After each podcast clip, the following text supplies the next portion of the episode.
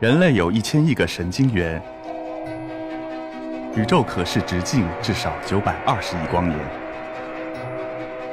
从无限小到无限大，在中科院 SELF 讲坛一起探索未知的世界。本节目由中科院 SELF 讲坛出品，喜马拉雅独家播出。呃，各位朋友们，大家下午好。那我今天的话呢，也给大家是从这个啊分享一下，大家会经常是在日常生活中可以看到，像比方说这个合意呀、啊文言呀，然后呢像这个文字呀、禅意呀。啊，就是禅呀，啊，仙人掌啊，啊，这些经常常见到的一些这个动植物啊，这些动植物可能在大家眼里面是花花草草、小昆虫，那在我们这个科研人员眼里面，他们都是这个非常神奇啊，他们本身就有很一些这个非常神奇的一些微纳科技，是我们人类目前所不具备的。那我们通过像这些智能界学习，我们可以啊开发出一些啊新颖的一些纳米仿生科技。那我今天呢，呃，今天就以这个为主题呢，跟大家做一下这个分享。呃，我们都知道呢，我们生活的这个地球啊。啊，是又称之为蓝色星球啊。我们这个地球上面有这个丰富的这个动植物资源啊，包括我们人类在内啊，都是极其依赖于水的啊。如果没有水的话，大家可以想象一下，这个绿洲就会变成沙漠了，对吧？那这个动植物和人呢，都难以这个生存啊，都难以生存。所以大家想想看，包括小朋友们，你们想想看，你们是喜欢水还是这个不喜欢水？啊？基本上来讲的话呢，是这个是非常复杂的啊。首先讲呢，就是说我们人类呢是离不开水的啊。每天你要喝水，你洗澡啊、生活都需要用水。从这个角度讲的话呢，你是这个离不开水的。但另一方面呢，水呢也会给我们生活和工业生产带来很多的困扰。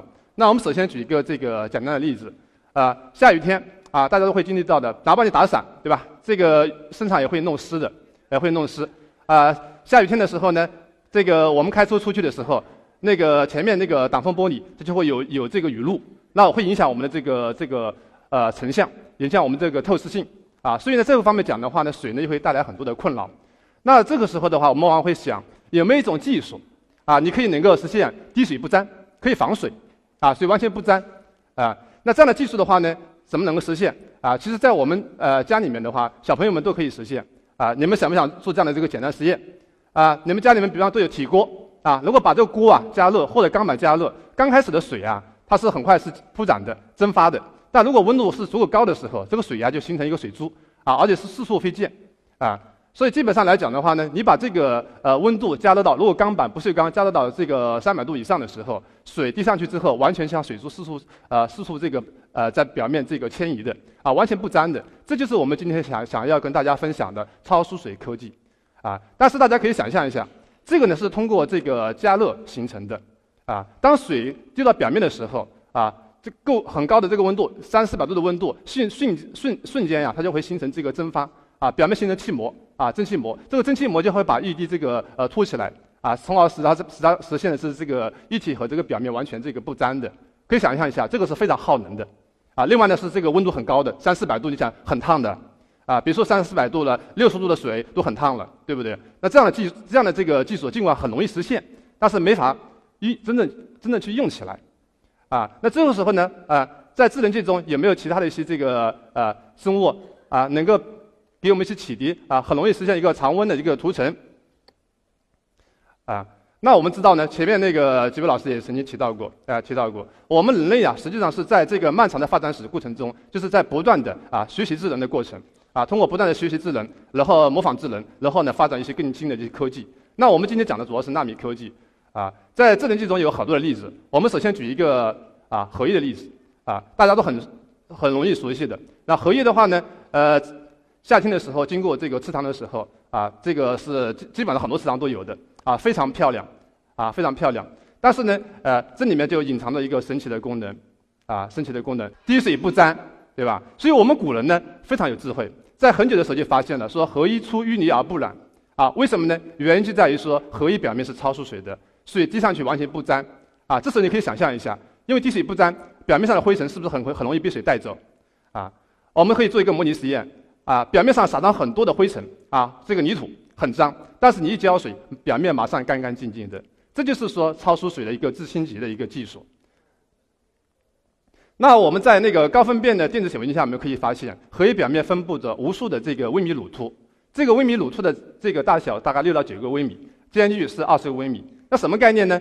啊，一个微米啊，什么概念呢？啊，一米的话呢，如果缩小一千倍，就是一个毫米。那一毫米什么概念？就是你那个尺子啊，做数学题这个尺子最小的最小的单元就是一毫米。如果一毫米再缩小一千倍，啊，它就是一个微米。那一微米再缩小一千倍，那就是一个纳米。啊，所以大家可以看一下，这个微米乳突是非常精细的。但是如果我们在高倍显微镜显显微镜下面继续放大，我们可以发现，这个微米乳突的表面呢，还有更精细的纳米凸起。微米乳突和微米乳突的之间，还有同样会有一些精细的这个纳米纤维的一些个凸起结构，啊，正是因为呢，啊，这是这个微纳结构呢，使它具有超数据结构。所以呢，呃，这个荷叶表面呢，并不是大家肉眼看到的，说是一个很平整光滑的表面，实际上是一种精细的微纳复合结构，啊，为什么呢？我们为什么它会有这种结构？它可以实现这个超疏水，可以实现自清洁呢？我们可以看一下这个左边的这个呃这张图。啊，如果是平整表面的话，一滴滴上去之后会形成两项异固两项的一个基础，这时候它的积存面积很大的，所以一滴在表面粘附力很大，很难去除很难这个去除。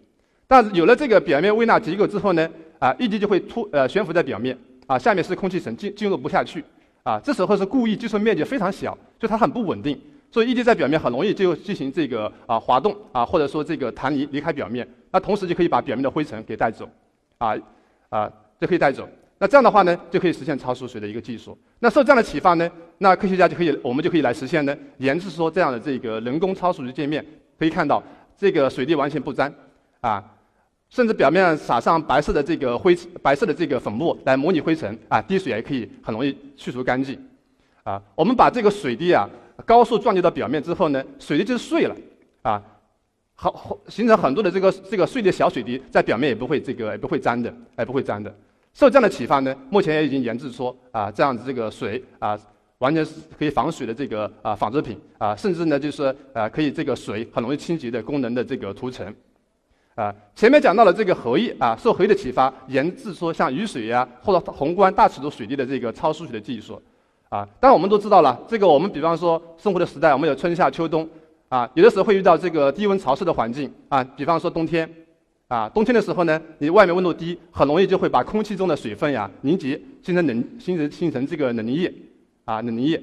那我们就会呃思考了，对吧？你比方说呢，啊，冬举个例子，冬天的时候呢，你从这个室外进到房间里面，房间空空气很温暖，啊，点进片的话是这个是呃温度低的，所以表面很快形成凝露，啊，凝露，凝露之后就看不见了，对不对？啊啊，包括夏天的时候，你比方把那个冰镇的。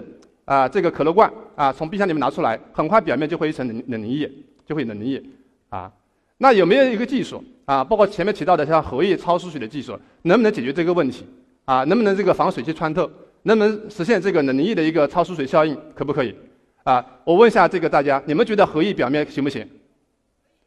啊，答案是不行的。好，下面可以看一下，啊，如果我们把荷叶表面的话降温的话，这时候呢？表面冷凝液就不是像前面实现的滴水不沾了，完全是冷凝趴在表面，啊，浸润了。为什么呢？啊，原因就在于什么？当你表面降温之后啊，然后呢，外围的这个空气啊，空气分子啊就会形成这个啊，形一个固冷梯度场就形成了，然后水分子就会凝结，凝结之后呢，从最远处是是这个纳米的小分子，然后到近表面的时候是这个几十个微米的这个微滴，而就是在微纳几个表面的话，实际上是什么呢？就有这种啊各种小尺度的微滴都有了。这小数的微度呢是什么呢？它的尺寸远远小于微米鲁突的这个缝隙，小于这个表面纳米结构的缝隙，它就会钻进去了。一旦钻进钻进去之后呢，啊，形成故意两项接触之后的话，这时候呢，啊，就基本上超疏效应失效了。而且而且相比于光滑表面来讲的话呢，这时候故意粘附是更加这个更加紧密，更难以去除，啊，更难以去除。那怎么办？智能机中有没有生物可以解决这个问题？啊，答案显然是有的。啊，下面分享我给你们分享一下。就是原来呢，这几年前呢，我看过一个这个呃，看过一个纪录片，啊，叫做《微观世界》。当看到这个视频的时候，给我留下了非常深刻的这个印象，啊，非常深刻的印象，啊，这个小昆虫呢，它是在文字啊，是在这个水下繁衍这个呃生存，繁衍栖息的。然后长大之后，它会从水里面，呃，大家知道水的这个表面是非常粘滞的，它可以这个破除表面张力，从水里面可以钻出来，这是非常神奇的。这就意味着什么？这个昆虫表面超疏水的。啊，超出水的，啊，完全是这个不沾水的，不沾水的，啊，这个是非常这个神奇的啊。呃，小朋友们基本上也很讨厌蚊子，对吧？因为蚊子夏天会咬人，对不对？咬人。那咬人这个事情，你说明什么呢？它就是一个很神奇的功能——无痛针。啊，它咬你的时候，你都不知道的，对不对？所以，如果科学家呢，如果能够仿制这种呃这种这个针的话呢，就可以以后小朋友们打针就不疼了。啊，但我今天关注的是什么？蚊子的这个复眼。啊，复眼呢，它实际上是一个精密的光学元件。啊，大家可以想一下，水上面水水汽是很多的，对不对？如果一旦在表面形成凝雾、凝露，就像我们就像我们汽车玻璃一样，表面一旦形成露了，我们就看不见了，对不对？所以我们当时就试想，这样的这个昆虫复眼有没有可能解决这个防雾、防露的问题？所以我们就做了一个实验。啊，但很幸运，啊，我们成了。啊，就是我们一边是这个呃，就说抓了这个小蚊子啊，把它放在这个呃粘在这个双面胶的胶带上面，啊，然后一边喷雾。啊，一边喷雾，一边这个高倍光学显微镜同时进行监控。那我们可以发现什么呢？哎，在这个口气啊，在这个触角表面都会形成雾滴，但是蚊眼表面完全没有液滴，啊，没有没有水珠。这就说明什么呢？蚊眼具有啊干湿防雾、超疏水防雾的这个效果。啊，为什么呢？因为它跟合一的结构完全不一样。啊，合一表面是这个松散的纳呃微米乳突和这个纳米突袭，蚊眼表面是什么？我们在高倍显微镜下面可以看到。在蚊眼表面分布着有无数的这个密排列的这个纳米锥，啊，如果再用更先进的这个原子类显微镜来分分片呢，可以看到这些纳米啊，这些全部都是一个渐变结构，啊，渐变结构，所以完全可以，而且非常紧密，只有两三百个纳米，啊，一两百个纳米这么小，啊，然后不同的昆虫之间会有一所差别，水汽完全进不去，啊，进不去，而且表面粘附很低，所以当雾滴撞击上来的时候呢，基本上很快就弹走了，不会在表面有任何停留。这种结构呢，在自然界中普遍存在。比方说，像这个蝉翼翅膀表面也有，啊，同样呢，因为它防水汽穿透，具有超疏水低粘附，所以它又产生了另外一个另外一个神奇的功能，啊，什么神奇的功能呢？就是冷凝液在表面形成冷凝液滴之后，形成水珠，这水珠它会不断长大，吸呃，它会吸收周边的水汽，不断长大。边长大的时候，它会边边接近，一旦碰一旦这个相互融合了，它就自动从表面自弹射，自动弹离表面。啊，前面讲到像这个水滴呀，啊，在荷叶表面走，对吧？啊，它还需要靠重力作用啊，靠重力作用啊。像玻像这个玻璃板表面，如果是这个水要走，必须长得很大，两三个毫米以上，跟重力作用才能发挥作用，才能驱离它滑离表面。那像蚊眼表面它就不会，它完全靠它自身的表面能，就说我们一滴相互融合过程中啊，它会释放微弱的表面能。这个表面能的话，通过形变啊，就转变成机变呃这个机械能啊，因为我们这个界面是什么？它的这个界面粘附是非常非常低的，就是我们的凝一滴融合释放的微弱表面能的啊能量，远远高于界面粘附所需。所呃产生的能量耗散，就有足够的这个表面能转化成机械动能，然后驱动它这个前进，是非常神奇的，啊，呃，受这个启发呢，我受这个产业启发呢，我们就可以来呃提出来了，就说我们只要在材料表面来构建密排列的这种针锥结构，我们就可以实现冷凝微滴啊自自弹射去除的这个技术啊，大家可以看一下中间这个图像啊，是光学正视图啊，冷凝一滴可以小一滴呢可以层面层面自动消失，呃一旦融合它自动消失。啊，这个右侧的话呢是它的一个测试图，我们看可以看到，冷凝液滴从表面可以自动弹射，它的一个抛物线轨迹弹射出来。啊，通过这个视频呢，我们可以更直观的感受到，冷凝液滴在表面会自动的弹离表面，它很难长时间驻留，啊，很难长时间驻留，很难。那这个技术呢，正好可以解决什么呢？空调的散热器它这个翅片容易堵塞的问题。啊，空调空调大家都知道，啊，很舒服，但是呢，会产生很多冷凝水。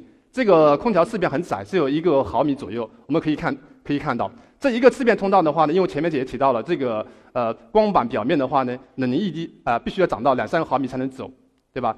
啊，而翅片通道只有一个毫米，所以它还来不及走，然后翅片通道就堵塞了。堵塞之后会发生什么事情呢？就是你的风啊出不来了。本来为什么空间呃我们室内会很凉快，就是因为这这边这个散热器刺片很凉，就是说很密，然后呢很凉很凉凉快，然后热风进来之后在表面冷却。对吧？但一旦堵塞了之后呢，你这时候呢，你的这个换热效果就会恶化了，对不对？啊，甚至严重的时候，甚至会发生停机啊。那这时候是很不机能的。那我们右侧的话，就是我们研制的这个纳米铝饰啊。基于这样的纳米仿生技术呢，我们这个界面完全不会阻塞啊。为什么呢？你看我们你的四片很窄吧，一毫米，对不对？但是我们这个表面上的凝液滴只有三到五十个微米，它就自动离开表面了啊。那一个毫米什么概念？一毫米啊，就是说是一千个。微米，所以对我来，对我们这个纳米仿生界面来说，它是一个康庄大道，非常宽，非常宽，永远不会堵塞，啊，永远不会堵塞。那这样的技术的话呢，前面提到了，因为它能够防水汽穿透，又能够呃水不沾，它又延伸出来另外一个神奇的功能，叫防冻雨结冰。什么是冻雨？小孩子喜欢特别喜欢到了冬天去哦玩冰，对吧？所以结冰是零度的时候水会结成冰，啊，结成冰。但是呢，这里面是什么？水里面有杂质的。如果水非常非常干净，啊，你可以做到什么？零下五度、零下十度、零下十五、零下二十度，甚至三十度，它都不会结冰，啊，这就冻雨的概念了，啊，冻水，而且我们称之为固冷水，啊，所以我们可以看到，如果是一个我们把一个固冷水滴滴在这个普通金属表面，是在这个左下方，这个马上瞬间就会结冰。